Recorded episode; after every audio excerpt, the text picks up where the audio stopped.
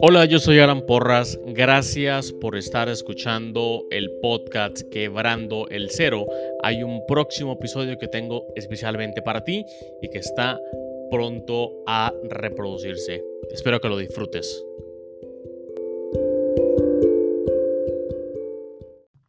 Pero antes de que empiece el episodio, quiero contarte dos cosas. La primera es sobre Tendo, el cual es una herramienta en la nube que genera tiendas en línea para emprendedores o para comerciantes con el fin que puedan empezar a vender en Internet en minutos. Tendo genera tiendas en línea equipadas con absolutamente todo, inclusive pasarela de pagos. Tendo tiene un plan gratuito, así que puedes ingresar a tendo.com, tendo con doble n, tendo.com para crearte tu propia, tu propia cuenta, tu propia tienda y bueno, luego me, luego me cuentas cómo, cómo te fue. ¿Ok? Lo segundo que te quiero contar es acerca de 4Geeks Mentors. 4Geeks Mentors son sesiones privadas de mentoría, de mentoría específica para emprendedores. Mentorías en temas como estrategia de negocios, cultura y talento humano, marketing y ventas, e-commerce. Entonces, quiero decirte que puedes ingresar a 4geeks.io slash mentors, 4geeks.io slash mentors, y entonces das al botón de agendar llamada para que agendes una llamada en cualquiera de estos, de estos eh, categorías que te dije previamente.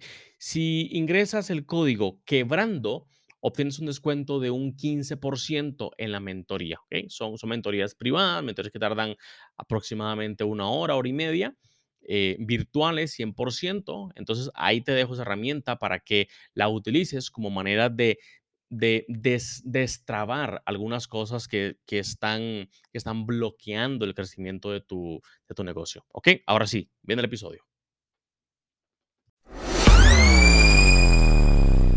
Hola, gracias por escuchar un nuevo episodio del podcast Quebrando el Cero. Yo creo que este episodio es uno de los más entretenidos en cuanto a, todo temas, a, todos los temas financieros. Ya van a saber por qué. Porque estoy ahora con Diego May. Diego May es un, eh, es, un emprendedor, empresario que yo voy a contar también algunas, algunas historias de, de historias, historias eh, personales y experiencias que ha, que ha tenido en cuanto a crear negocios y, y llevarlos a toda Latinoamérica. Hoy Hoy Diego está a cargo de una fintech en Costa Rica con presencia en la región que se llama Namutec. Namutec básicamente crea productos fintech para dirigirlos a distintas audiencias, a distintos eh, grupos de personas. Así que, Diego, muchísimas gracias por, por, por abrirme la puerta y por, y, por estar aquí en tu oficina. Hoy no estoy en 4Geeks, como siempre lo hacemos, estoy en tu oficina. ¿Cómo estás? Rompiendo el paradigma. ¿no? Así es. Muchísimas gracias a vos, Alan, por la invitación y bueno, un lujo poder estar acá y compartir y bueno, ayudar en esto que estás construyendo y compartir experiencias a nivel Latinoamérica. Así que dale, muchas gracias. Perfecto. Y para que la gente te conecte, se conecte un poco más contigo, tal vez puedas hacernos un, un, un repaso de qué ha pasado en los últimos 30 años en los últimos 30 años. A ver, primero... No, sé si di el clavo, pero... no, no, buenísimo, buenísimo. Eh, para empezar, eh, vivo en Costa Rica, pero tengo un acento un poco más sureño. Soy originalmente de Argentina. Eh, ¿Qué me trajo a Costa Rica? Que siempre tengo un par de historias para contar eso, pero la realidad es que... La buena, la buena. Yo siempre digo que no, estaba, había terminado el MBA en Boston y estaba buscando oportunidades y surgió una oportunidad muy buena con Intel Capital. y ahora vamos a hablar un poquito más de eso, pero la realidad y la verdadera historia es que en el 97 conocí a la que es hoy mi esposa, que es una costarricense. Mm. Y cuando nos casamos yo le dije, mira, muy poco probable que vivamos en Costa Rica, yo me voy a hacer el MBA, estudié, me gusta la tecnología, así que... Estaba, duro, estaba duro. Poco probable, estaba duro y así todo después... Yo siento que yo tomé la decisión, aunque probablemente fue ella y lo fue gestando de a poquito. Y en el 2004 llegamos a Costa Rica y aquí me quedé y aquí hice mucho de mi experiencia en tecnología. Pero contestando tu pregunta, soy ingeniero industrial, trabajé en telecomunicaciones, inicialmente con Lucent Technologies desde el 96 al 2000. Después me fui a Boston a hacer el MBA. Después del MBA en, en MIT, Me quedé con Verizon un tiempito, eh, después volví para aquí, para, o vine para Costa Rica con Intel Capital. Después de eso estuve con un grupo de inversionistas ángeles que junto con el BID y Mesoamérica armamos un proyecto para invertir en empresas de tecnología. Después armé yo mi propia empresa de tecnología, Junar, que estaba en temas de Open Data. Estoy haciendo esto un recorrido muy rápido. Después de, bueno, estuve con Junar, me fui para Estados Unidos, levantamos Así como capital. Lo, a, como lo estás contando, voy viendo los logos en, en, mi, en mi cabeza. Claro, ahí el, el, loguito, exacto. Entonces, Intel, loguito Intel. después del loguito Intel, eh, vine, eh, perdón, eh, del logo de Verizon vine para acá, estuve con Intel. Intel, eh, estuve con lo de esta red de inversionistas ángeles. Trabajé un tiempito con Leadersoft, eh, con, sí, con Leadersoft y con otra empresa que se llama Avantica en temas de desarrollo de software. Lo de Avantica fue interesante porque fue una empresa originalmente costarricense creciendo hacia afuera. Entonces siempre me interesó mucho de, expansión.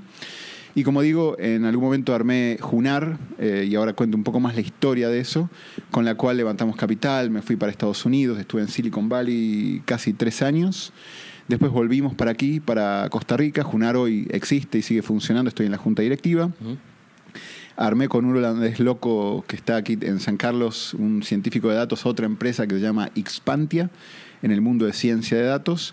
Y hace tres años me, me uní aquí a, a, Namutec como gerente general, como CEO, porque me, me, me, empezó a interesar mucho lo que estaba pasando en FinTech, que era una industria en la cual antes no había estado muy involucrado y después me fui metiendo y veo el gran potencial y la revolución que se está dando. Claro. Así que esa fue la historia a grandes rasgos de los últimos 30 años. Ahora sí, decime en qué querés Muy que... bien, perfecto. Eh, bastante, bastante recorrido. Yo, yo te recuerdo, Diego, cuando estabas cuando estabas en, en, en Junar, que fue donde el, el, em, empecé un poco a mapear el, el, trabajo que estabas haciendo.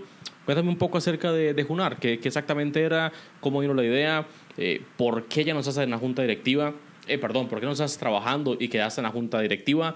Eh, ¿Quién hacía el, el, trabajo de expansión, el trabajo de, de venta, que al, al ser un, un, un, un eh, un emprendimiento propio recae generalmente sobre las, las personas que están de la puerta para adentro y de, de nadie más.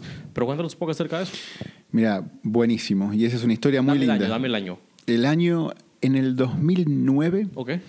Eh, 2008, 2009, yo eh, me acuerdo que empecé a decir, bueno, quiero armar mi propia empresa. ¿no? Hasta ese momento había hecho algunas incursiones en, en temas de empresarialismo y había ayudado a otros emprendedores a levantar capital.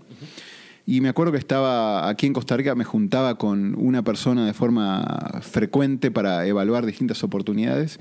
Y en paralelo eh, me contacté con un. Me contactó, la verdad, un amigo de mi hermano de Argentina que estaba viendo en Chile. Este es un desarrollador de software, Javier Pájaro, muy, muy bueno.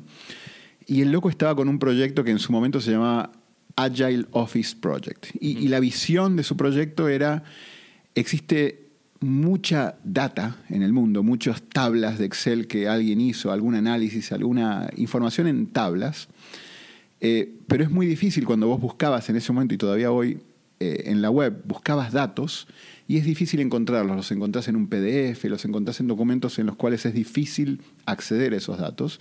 Y él lo que estaba tratando era de hacer más fácil el acceso a datos que estuvieran ya en formatos usables. ¿Está bien? Así empezó la idea y me acuerdo que en su momento me pidió ayuda para levantar capital. Yo lo ayudé porque éramos amigos, básicamente, y me di cuenta después de seis meses que estaba dedicando un montón de tiempo a esto. Y en el momento Javier me dijo, che, estamos cambiando juntos la idea de esta empresa, estamos cambiando la visión, estás trabajando un montón. Dejate de joder, como decimos en Argentina, metete full time y, y vayamos 50 y 50 y larguemos, eh, digamos, llevemos este, este emprendimiento al próximo nivel, ¿no? Y así lo hice, efectivamente. Empezamos eh, esta empresa, levantamos capital. En su momento levantamos 1.200.000 dólares de dos fondos de Chile e inversionistas ángeles de toda la región, algunos de Costa Rica, otros de Argentina, otros de Estados Unidos. Eh, en ese momento, creo que fue en el 2011, yo ya me fui para, para Estados Unidos a vivir, ya cuando habíamos levantado el capital. Eh, y de nuevo, inicialmente la visión era esto, era cualquier persona que esté buscando datos que, lo pudiera, que pudiera usar Junar para poder encontrar esos datos y que los datos que encontraba los pudiera utilizar muy fácilmente y de forma actualizable en sus planillas de Excel, en su lo que fuere, ¿no? En ese momento todavía yo no estaba muy expuesto al mundo de ciencia de datos que después surgió muy fuerte. Entonces, empezamos con eso. Eh, como todo startup tuvimos que pivotear un montón. Eh, la visión inicial era imposible levantando nada más que un millón doscientos mil dólares. Eh, quisimos levantar capital en Estados Unidos y se hizo un poco complicado al principio. Entonces, en algún momento, pivoteando la empresa, tratando de entender cómo nuestro producto le servía a algunos clientes, nos dimos cuenta, y de hecho esto haciendo encuestas con clientes, que muchas de las personas que buscaban datos, en realidad los estaban buscando de entidades de gobierno, porque los gobiernos tienen mucha información, muchos datos, pero típicamente lo tienen en un formato horrible, Claro. al punto de Y cerrado. Ir a pedir un dato y que te den un papel eh, con una tabla o un PDF escaneado. Entonces lo que le tocaba a la persona que quería esos datos era tener que transcribir todos esos, esos datos de nuevo. Entonces, en su momento lo que hicimos es hacer que Junar se transformara en una, en una solución SaaS, un Software as a Service, que permitía que los gobiernos transformaran automáticamente todos los datos que tenían en datos que ahora estaban expuestos en un portal, en un portal de datos abiertos, y que esos datos pudieran ser accesibles a través de APIs, que pudieran ser ya tablas que se podían llamar y, meter en cualquier tipo de aplicación, y que una vez que el gobierno actualizaba esos datos, automáticamente esos datos se actualizaran en, en los distintos usos que estaban dando los usuarios finales. Entonces, Así crecimos la empresa, levantamos más capital, levantamos un millón de dólares más en su momento. ¿Dónde fue eso? ¿Dónde, dónde Leva- levantaste el millón? Levantamos unos 400 mil en Estados Unidos y el resto en Latinoamérica de nuevo, ya con inversionistas que vieron esta oportunidad y les gustó mucho. Y bueno, crecimos el mercado en Estados Unidos, empezamos a crecer también en, en Latinoamérica. Y lo que pasó en su momento, en el 2014 fue esto, fue que nuestro competidor más grande en, en el mundo de Open Data era Socrata y levantaron como 25 millones de dólares en Estados Unidos. Y para nosotros, por ser una empresa latinoamericana, con un CTO que estaba basado en Chile y un equipo de desarrollo en Chile, eh, que no hablaban tanto inglés, para ser sinceros, entonces era muy difícil levantar capital de Estados. Unidos con esa estructura que teníamos. Entonces, en su momento, la decisión a nivel de junta directiva fue enfoquémonos en crecer Latinoamérica, mantener los clientes que teníamos en Estados Unidos, pero crecer Latinoamérica. Y bueno, así fue que volvimos a Latinoamérica, seguimos creciendo Latinoamérica, y la verdad es que en algún momento eh, tuvimos la oportunidad de vender la empresa. Eh, estuvimos muy cercanos a hacer una transacción de venta de la empresa. Yo realmente estaba en modo de querer eh, hacer ese exit, me pareció que era lo mejor para los inversionistas. Eh, y, y bueno, ahí tuvimos algunas diferencias en cuanto a cuál era el approach y el, el cómo cre- crecer la empresa con mi socio. Y éramos amigos, la verdad que lo, principal entre él y yo es que éramos amigos, mi hermano, él y yo nos conocíamos muy bien. Entonces, no quise en su momento que una diferencia de criterios a nivel de, empresas, o no quisimos, impactara algo que era más personal y de amistad. Entonces, en su momento le dije, bueno, dale, seguí vos, seguí siendo vos el CEO de la empresa, y yo estoy ahora en la junta directiva, como digo. Y la empresa siguió creciendo, el, el segmento de Open Data ha, ha crecido de forma interesante. Aprendí un montón de cosas de, de esta industria y de cómo, cómo es trabajar con gobiernos también. Pero la verdad es que también para mí en algún momento llegó ese punto donde después de siete años de, de estar eh, muy, muy intensivo con Junar, quería también eh, pasar a otras cosas, a otras oportunidades. Ok. Estoy, estoy leyendo y dígame si me estoy equivocando, que saliste de, de Junar por problemas con, con socios o por, o por problemas Mira, con, con- con fundadores. sí, eh, la verdad es que... Eso eh, pa- no, no. Y pasa mucho, exacto, sí, sí, no, estamos claros. Mira, sí, yo te diría que lo principal fue eh, que la visión que teníamos eh, Javier y yo para cómo llevar a, a Junar al próximo nivel era diferente. No era ni buena ni mala la mía o la de él, eran diferentes.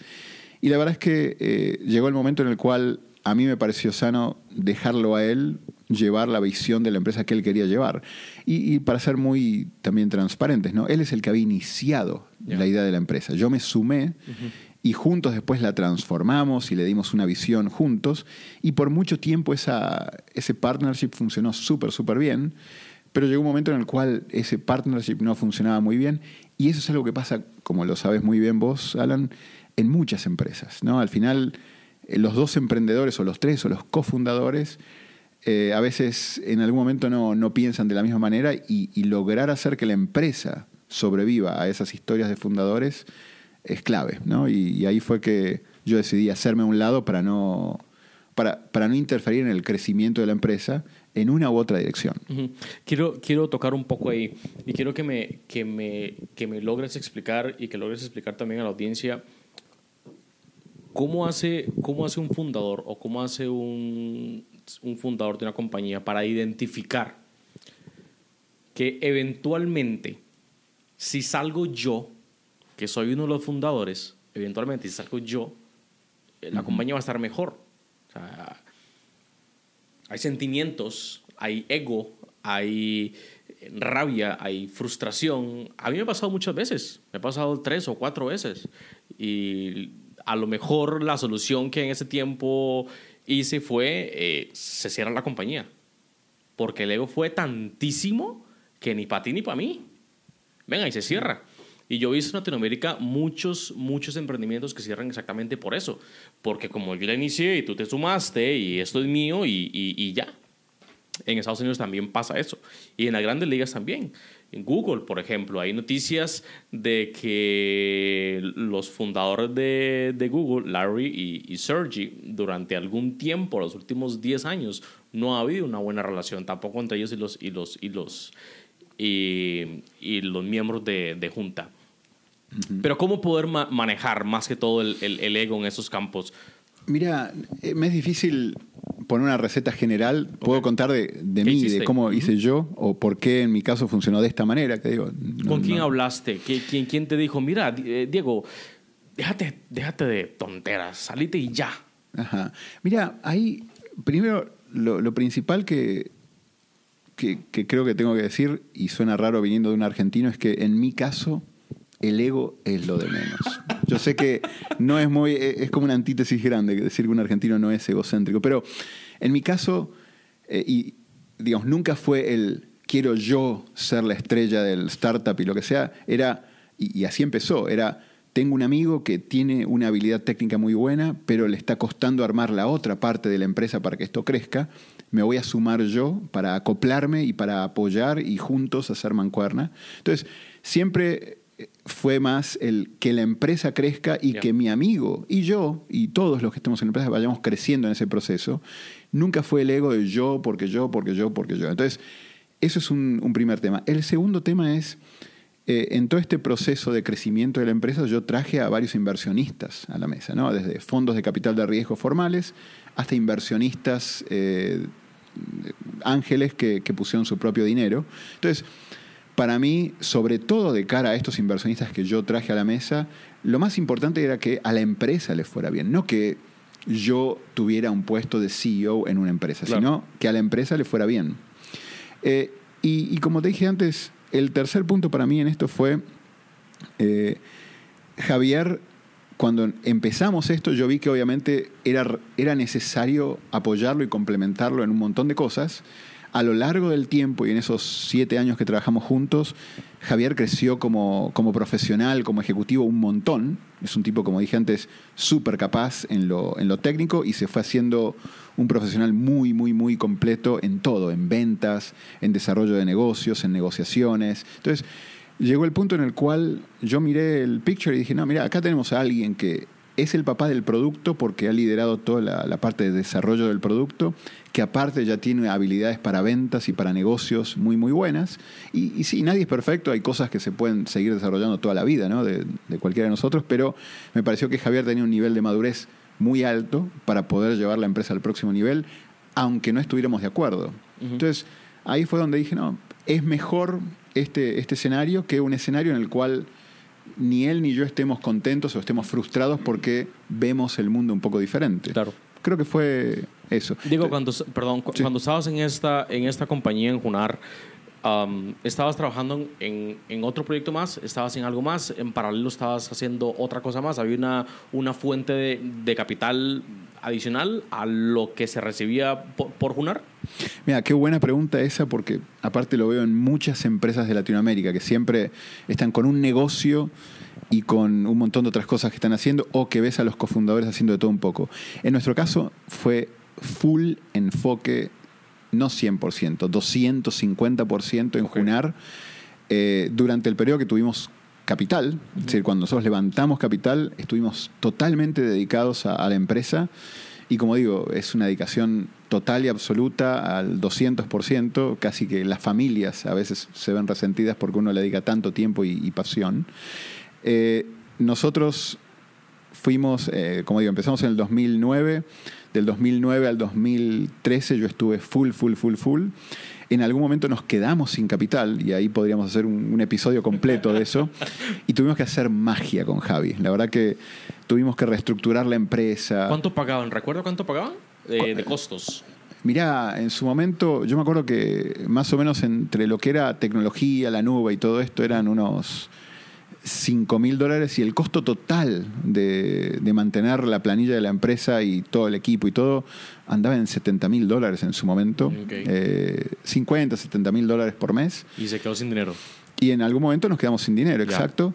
Eh, fue en el momento en el cual ya teníamos el nuevo modelo de negocios para gobiernos, pero y ya teníamos algunos clientes iniciales, pero los fondos dijeron, mira, son muy pocos clientes, no queremos redoblar la apuesta en este momento. Entonces tuvimos que hacer magia, reestructurar la empresa.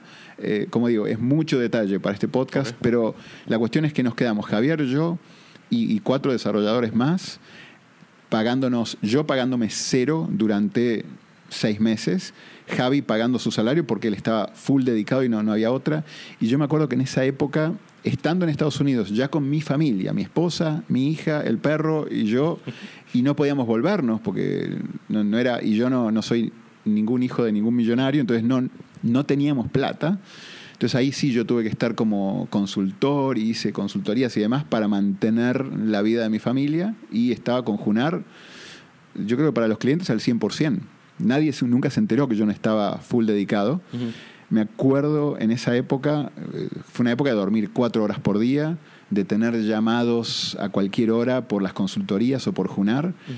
Y, y recuerdo, y ya termino con esta anécdota, de haber estado en un momento en un llamado de Junar y en un llamado de otra cosa a la vez. Y ese fue el momento, el, el estrés que era estar en las dos conversaciones y estar con mute y para un lado y para el otro. Y, y creo que fue después de ese llamado que dije, no, esto no va más, no puedo más, me estoy volviendo loco.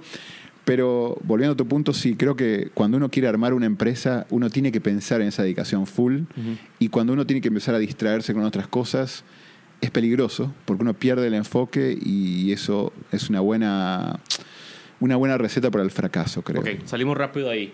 Eh, sale de Junar. Junar sigue con vida, sigue facturando, sigue con sus clientes, sigue creciendo. Junar está bien. Ujú. Pero ¿cómo está Diego? Mira, En ese momento. En cuando ese momento- El lunes hay que ir a la oficina y ya no hay que ir a la oficina el lunes. sí, ¿Qué putas hago? Mira, no, eh, también fue, fue gradual, ¿no? Como te decía antes, a través del mundo de Open Data yo empecé a ver lo que estaban haciendo los gobiernos en los hackatones y lo que estaban haciendo los científicos de datos con los datos. Entonces, de a poquito a mí me fue interesando mucho el qué se hace con los datos que se abren, ¿no? Y me acuerdo que estando aquí en Costa Rica, todavía estando con Junar, conocí a este Frans Van Duné, que es este holandés casado con otra tica, es otra historia de esas de... Historia de amor. de extranjeros casados con ticas y bueno, aquí, aquí terminamos felizmente. Pero empecé a interesarme mucho por eso. Me acuerdo que en su momento armamos, armamos un podcast que es Data Latam, así que acá pasó también el chivo de datalatam.com. Eh, armamos un podcast para promover todo este tema del uso de datos, abiertos o no, no importa, pero el uso de datos para hacer ciencia de datos. Y, y justo cuando salí de Junar, entonces con Franz dijimos, bueno, crezcamos esta idea de lo que empezó con un podcast a una empresa enfocada en lo que es ciencia de datos.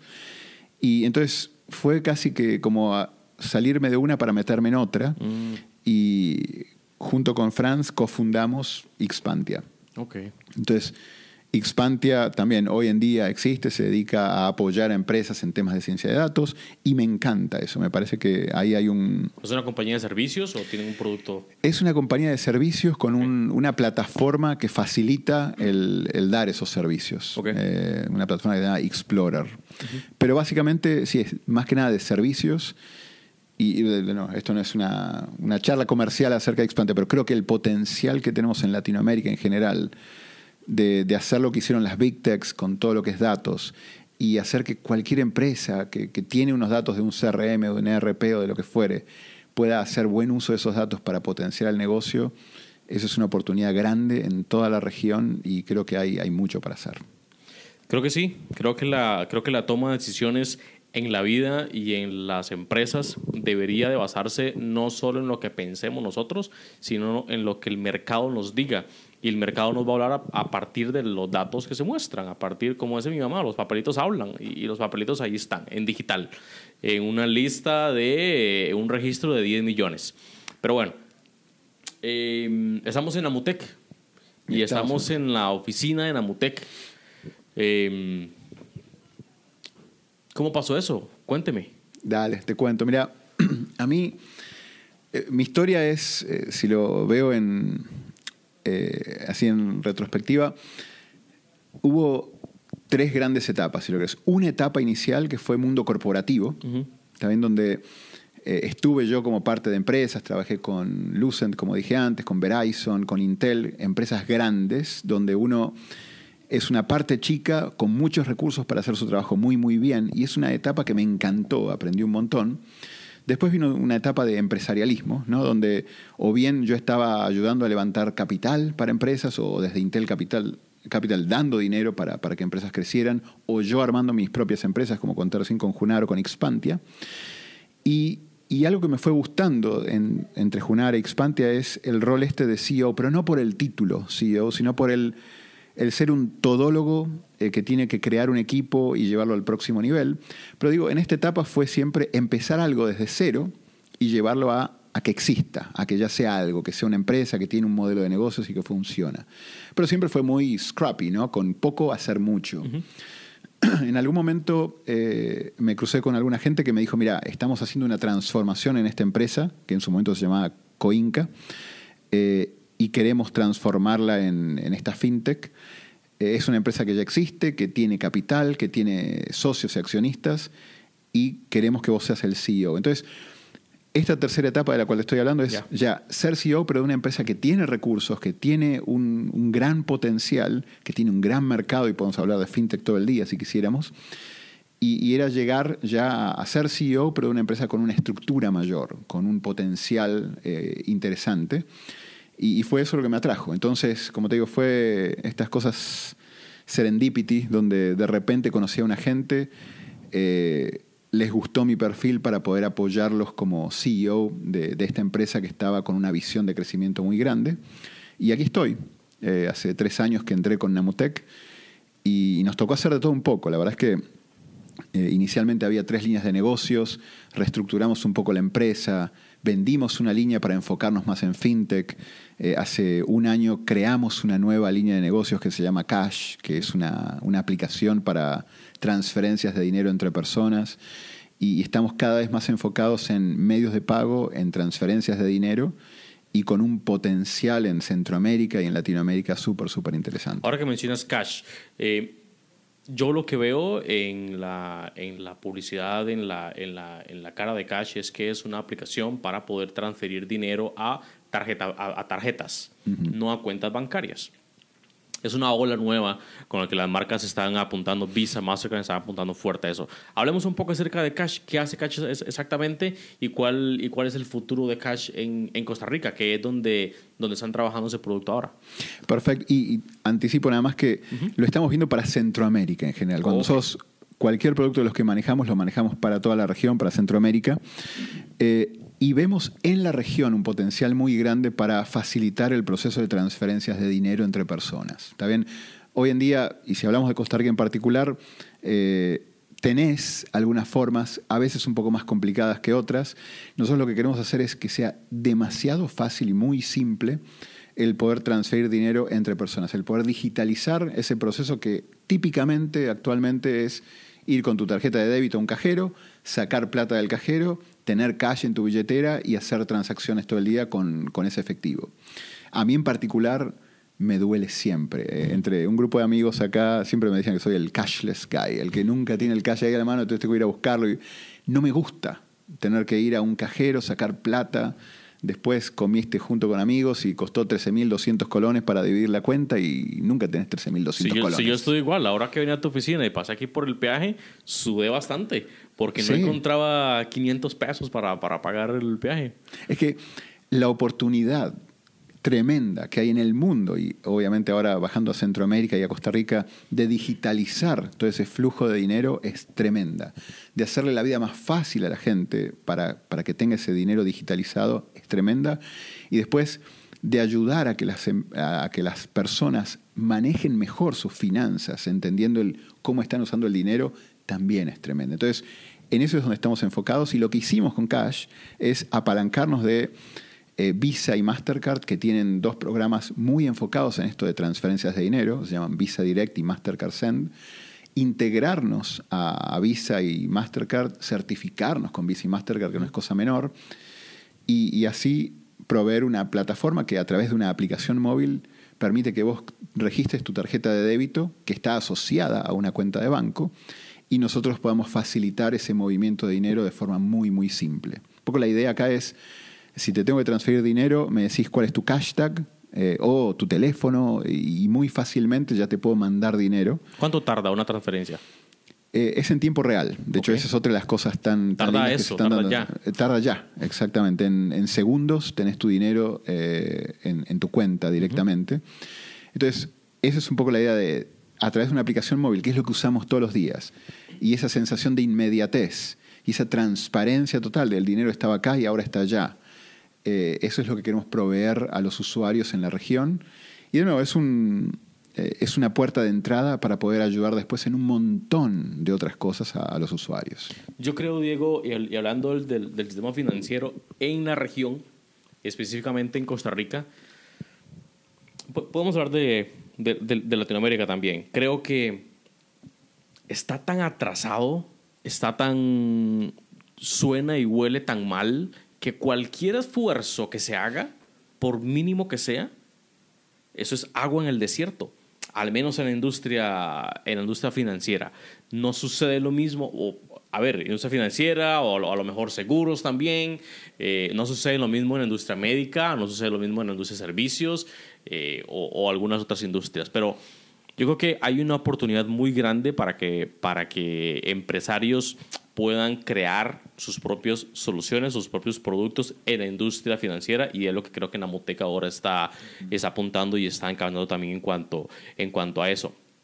También creo que hay una sensibilidad muy alta porque la gente está con los ojos muy abiertos viendo lo malo que lo hicieron los bancos los últimos 20 años y quieren quieren confiar, pongamos entre comillas, quieren confiar que las compañías fintech, que son un brazo de los, de los bancos, podrían hacer las cosas mucho más ágiles y mejor, llevando servicios a la, a, la, mayor cantidad de personas. Pero ¿cuánto pesa la confianza? ¿Cuánto pesa la responsabilidad? ¿Cuánto pesa todo ese tema? Para mí, fintech es confianza. Es, es como, es como creo que, que, que, que funciona. PayPal funciona en Latinoamérica por confianza eh, Stripe funciona en Norteamérica por confianza, no porque sea bonito. Mira, creo que lo dijiste muy bien. Bueno, primero dijiste un montón de cosas muy, muy interesantes. Podríamos unpack cada una de esas. Y, pero sí coincido 100% con que le llegó el momento de revolución a la industria financiera le pasó a otras industrias. Amazon transformó el mundo de retail, Google transformó el mundo del advertising digital, Facebook las redes sociales. Y hay, hay un montón de revoluciones que se dieron en muchos verticales, en muchas industrias. El sector de banca y servicios financieros es uno que estuvo bastante agnóstico, no, no se había revolucionado todavía tanto y en los últimos cuatro o cinco años se empezó a dar esa revolución. En Europa es tremendo lo que está pasando con el Open Banking con, en Inglaterra en particular, un montón de fintechs que están teniendo acceso a información tuya, digamos, de vos, Alan, con tu cuenta en, un par de bancos en, en, Inglaterra. Ahora puedes bajarte una aplicación móvil, dar permiso a que esa aplicación móvil tenga acceso a esas cuentas y que no solo tenga acceso, sino que pueda permitir transferencias. Entonces, en Inglaterra se está dando mucho esa revolución, en Estados Unidos también.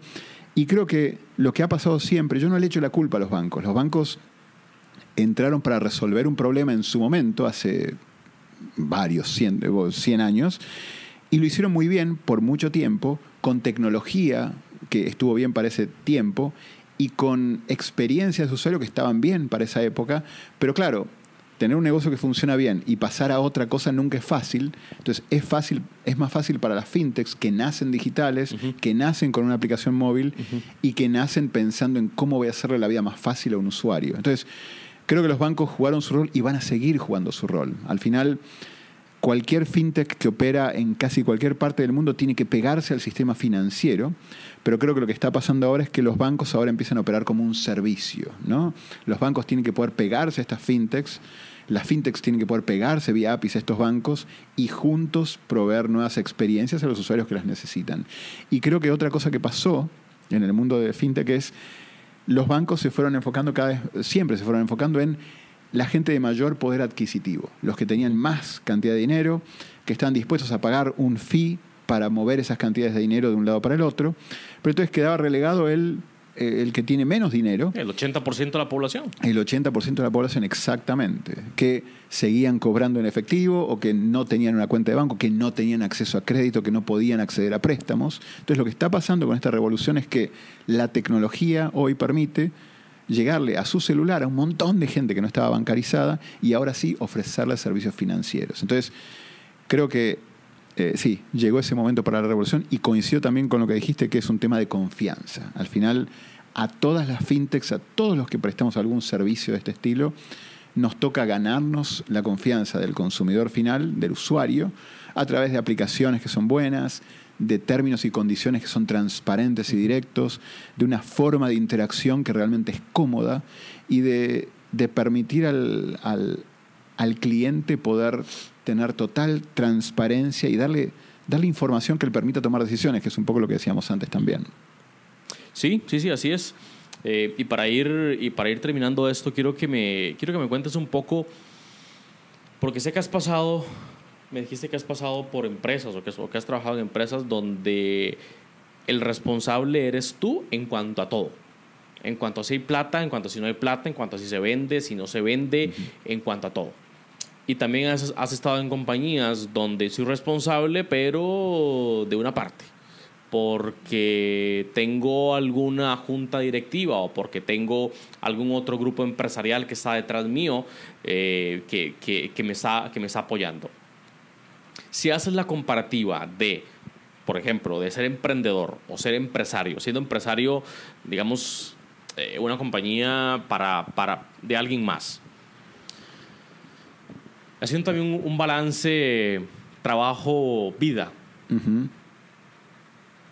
¿Dónde pones eh, las pesas para que la mesa no se caiga? ¿Dónde, dónde pones eso? Mira, yo creo que se habla demasiada mierda allá afuera y se dice que debes emprender. en las universidades se dice debes emprender y te sacan a la calle y los mismos primos, los mismos amigos se dan dos bofetazos en la cara. Y no te enseñan qué hacer cuando te dan dos bofetazos en la cara. Mira, creo que eh, pasamos de, de, hace 20 años donde nadie hablaba de emprender, ¿no? Eh, donde emprender, al contrario, no te educaban en las universidades para emprender, a tener ahora un overflow ahí de, de todos tenemos que emprender, ¿no? Sí, sí, sí, sí. Y creo que eh, primero, no creo que todos en este mundo tengan que emprender.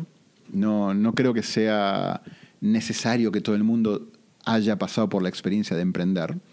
Eh, creo que al final lo que hay que hacer es que las personas sigan lo que les apasiona. ¿no? Yo tengo amigos que son vienen del lado más del ramo de la ciencia y, les encanta estar haciendo research y leer y estudiar y escribir papers. Y para un loco así, ¿de qué le vas a hablar de emprender? No, eh, no, no tiene sentido tenés que meterlo en un lugar en el cual él pueda seguir apasionadamente leyendo, aprendiendo, haciendo papers, escribiendo y, generando más ciencia. Entonces, creo que hay, no todos tienen que emprender, número uno. Número dos, a los que nos gusta el mundo de empresas y negocios, eh, también aplica, no todos tienen que emprender. Ahora, si te gusta emprender, si te gusta el riesgo y ese... Eh, yo siempre digo que el emprendedor tiene la característica de ser un excelente mediocre. ¿Está bien?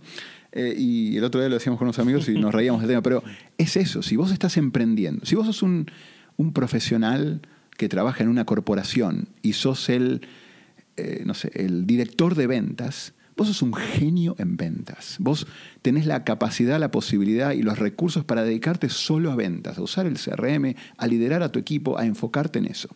Si vos en cambio sos un emprendedor, un rato estás pensando en, que tenés que pagar la oficina o a qué oficina vas a ir o que tenés que ampliar la oficina, estás negociando el contrato de, de la oficina, después estás yendo a comprar el café porque tenés una reunión importante a la tarde, después tenés que servir el café, sos el contador que está mandando la factura y a la vez estás dando el servicio al cliente y estás viendo, sos el quality eh, engineer que está viendo el tema del producto. Entonces, tenés que ser un todólogo. Eh, si sos un emprendedor, tenés que asumir que vas a... Y es más, y si tenés que levantar capital, 50% de tu cabeza va a estar dedicado constantemente a ver cómo haces para levantar capital, para hablar con inversionistas o para preparar a tu empresa para que el inversionista que antes te dijo que no, ahora te diga que sí. Entonces, si estás dispuesto a ser un excelente mediocre, y de nuevo lo digo con todo orgullo, creo que es una cualidad esa, el poder hacer de todo un poco, saber que no lo vas a hacer excelente porque no te da el tiempo para hacerlo, pero que lo vas a hacer suficientemente bien para que toda la mesa vaya levantando, todo, todo vaya levantando el nivel entonces sí tenés las cualidades para ser emprendedor. Si a vos lo que te gusta es hacer algo tremendamente bien, analizar toda la información para poder tomar una decisión, emprender no es lo tuyo. Entonces, volviendo a tu punto, eh, creo que eh, no todos tienen que emprender. Los que quieren emprender también tienen que ver en qué momento de la vida. Yo eh, siempre digo que emprendí en un momento donde ya tenía mucha o, bastante experiencia, ¿no? Ya había pasado por corporaciones, había pasado por Intel Capital, había pasado por ayudar a emprendedores. Entonces, para mí emprender, yo ya sabía de qué se trataba y me metí y lo entendí bien, pude levantar capital, pude llevar la empresa a Estados Unidos, pudimos crecer en, clientes allá, lo disfruté mucho, fue mucho trabajo, mucho, mucho trabajo. Eh, todavía hoy mi esposa eh, se acuerda de esas épocas y nos acordamos de esas épocas. Esa anécdota de estar en dos llamados a la vez y demás, y que ninguno se diera cuenta que estaba en otra cosa, estuvo bien para ese momento, pero la verdad es que hoy en día eh, me encanta el, eh, este tema de poder tener un equipo grande, una empresa que tiene una visión, que la gente que llega a trabajar todos los días llegue motivada porque ve algo interesante para hacer, porque ve una visión, porque ve los recursos y la capacidad de crecer en esa empresa. Entonces, son etapas diferentes. Emprender, si te animás a ser un excelente mediocre, como decíamos antes, y poder hacer de todo un poco, eh, está buenísimo, pero es una etapa en la que sabes que te vas a dedicar mucho, mucho, mucho de tu tiempo a eso y que tu balance vida-trabajo va a estar desbalanceado. Eh, y después, en otra etapa de la vida, cuando ya tenés hijos, cuando estás casado, cuando querés poder aprovechar y disfrutar eso, el poder estar en algo donde estás dando tu experiencia, pero a la vez puedes tener ese balance, tiene mucho sentido. Sí, yo siempre lo he dicho, Diego, y lo he, repetido varias veces en, estos, en esos episodios, que si alguien siente la, digamos, le gustaría em, emprender o le gustaría crear algo, nunca ha creado nada, le gustaría crear algo para ver qué hay ahí, para ver si asustan o, qué pasa ahí. Yo siento que debería de ser en el rango de vida en el que la vida te lo permita, en donde puedes manejar con mucha facilidad el alto riesgo. Generalmente son en edades tempranas justo, justo cuando estás en la universidad, casi siempre. Porque puedes tener una compañía con dos amigos en tu casa o en la casa de tu amigo y no pasa nada. O puedes em, crear una banda de música y no pasa nada. O sea, si nadie paga un puto concierto, si nadie paga una puta entrada para que vaya, no pasa nada. Si no tienes para comer, no pasa nada. Tu mamá está ahí pagándote la puta comida todos los días. Totalmente. no pasa nada. Pero hay etapas donde ya tenés una hipoteca, donde, donde, tenés hijos, donde tenés otros, otros tipos de responsabilidades en el que el mensaje, cuando se tira, emprenda, no se clasifica ni se hace la aclaración. Emprenda sí y solo sí y el montón de, de puntos, ¿no? Y, y todo es una, una, gama de grises, ¿no? Yo creo que al final, eh, digamos, tenés razón a nivel macro, hay etapas en las cuales es mejor emprender que otras. Eh, yo he visto emprendedores que emprenden ya más grandes, casados con hijos, entonces tenés que balancear y, claro, y hacer mejor. experiencia. Tenés experiencia, y, pero claro, tenés que asegurarte que eh, lo estructurás de una manera tal que no dejas de traerle pan a, tus hijos. Entonces, el, la empresa va a tener una estructura un poco diferente. Tal vez eh, tengas que ver cómo conseguís negocios desde el día uno y, el nivel de riesgo que tenga esa empresa sea diferente. Entonces, creo que tampoco hay que limitar al que ya tiene hijos a decir, no, no, yo ya no puedo emprender. Hay formas pero obviamente el balance riesgo y recursos tiene que ser otro. Eh, creo que, eh, para terminar esta idea de emprender, creo que, y lo dijiste bien ahí recién, es lindo eso de ver cómo algo que era una idea se transforma tal vez después de un par de pivoteos y cambios y transformaciones en un negocio que ya genera ingresos y cómo esos ingresos pagan los recursos para crecer la empresa. Entonces, si alguien le pica por ver eso y por crear algo, creo que hay que hacerlo en algún momento de la vida. ya sea que fue antes de que tuvieras hijos o después, no importa, pero... no puede dormir en paz. Eh, claro, si lo tenías ese bichito, sacátelo porque vale la pena y hay formas de hacerlo en todas las etapas, pero coincido con vos, eh, hacerlo en las etapas tempranas donde con una porción de pizza y en el sofá de un, de un amigo estás más que bien. Sí, exactamente, exactamente. Diego, muchas gracias. Gracias por, se nos va el tiempo, gracias por el, por el, por el tiempo por el tiempo de, haber conversado un poco acerca de tu, de tu experiencia en compañías, en propios emprendimientos, eh, ahora en, en Amutec. Eh, la oficina está muy linda. Te, te, dije que hace unos años estuve también aquí cuando pertenecía a, otra, a otro nombre. Em, así que nada, solamente deletremos bien cómo las personas podrían encontrar cash en App Store o en Google Play para que lo puedan descargar? Mira, eh, Cash, pueden buscar cashlatam.com y así nos encuentran en redes sociales también, Cashlatam. Cash con K, ¿no? Sí, Cash, K-A-S-H, cashlatam.com es una buena forma, o pueden bajar la aplicación Cash en el App Store o en el... Eh, eh, para, digamos, Apple y para Android. Eh, Namutec es namutec.com, así que ahí nos pueden encontrar. Y yo en Twitter soy Diego May, eh, así que ahí me pueden encontrar, o incluso en LinkedIn, eh, Diego May. así que feliz de ponerme en contacto con, con quien sea que tenga más preguntas después de este podcast. Perfecto, ahí tienen entonces la información para que contacten a, Diego. solo dos preguntas para terminar, que siempre las hacemos a todas las, las personas. Uno, ¿qué estás leyendo? Mira, ahora estoy leyendo eh, un libro que se llama El espejo enterrado. Ok. Eh, esas cosas que cuando era chico la historia no me gustaba mucho y cuando uno se va haciendo más grande, la historia. No, es un. Es medio una novela, pero muy histórica, donde habla de cómo los españoles, la historia de España antes de eh, llegar a América, el cómo llegaron a América y cómo fue ese choque de culturas entre los españoles y, y, Latinoamérica en su momento y cómo eso fue, cómo eso cambió a España y a Latinoamérica. Y la verdad es que lo estoy leyendo con mi hija, porque ella lo está leyendo para el colegio. Yo tengo una hija que se llama Luna, de 16 años. Y ella lo está leyendo, me fue contando de qué se trata. Y dije, uy, lo quiero leer, así lo leemos juntos. Entonces estoy en este momento leyendo ese libro. Hace poco leí Sapiens de Noah Harari. Yo estoy en ese. Ah, estás en ese. Buenísimo, no te digo nada. Estoy pero con la cabeza hinchadísima. increíble ver de dónde venimos y hacia dónde vamos. Sí. Eh, pero bueno, ese es el libro que estoy leyendo ahora. Muy bien. La última. ¿A quién, no, ¿A quién nominas para el podcast? ¿A quién nomino para el podcast? Mira, hay una persona que creo que. Eh, y, perdón, no quiero que suene como chivo comercial, pero me parece interesante. este Franz Van Duné, que es quien trabaja, eh, quien lidera Xpantia hoy en día es un loco, un holandés con mucha experiencia, con muchísimo conocimiento de la industria de ciencia de datos, cómo fue evolucionando esta industria en los últimos 20 años y, que se está enfrentando un poco a, la problemática de meter datos en distintas organizaciones en Latinoamérica, que es diferente a lo que pasa en Estados Unidos. Entonces creo que es un personaje interesante que tiene experiencias interesantes de esta industria que está creciendo mucho. Muy bien, perfecto. Si está escuchando esto, entonces ya sabe que vamos por ti. Buenísimo, Alan. Muchísimas gracias. Diego, gracias. Nos vemos.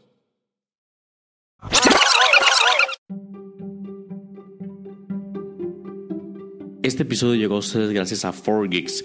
4Geeks es una compañía enfocada en crecimiento exponencial de negocios.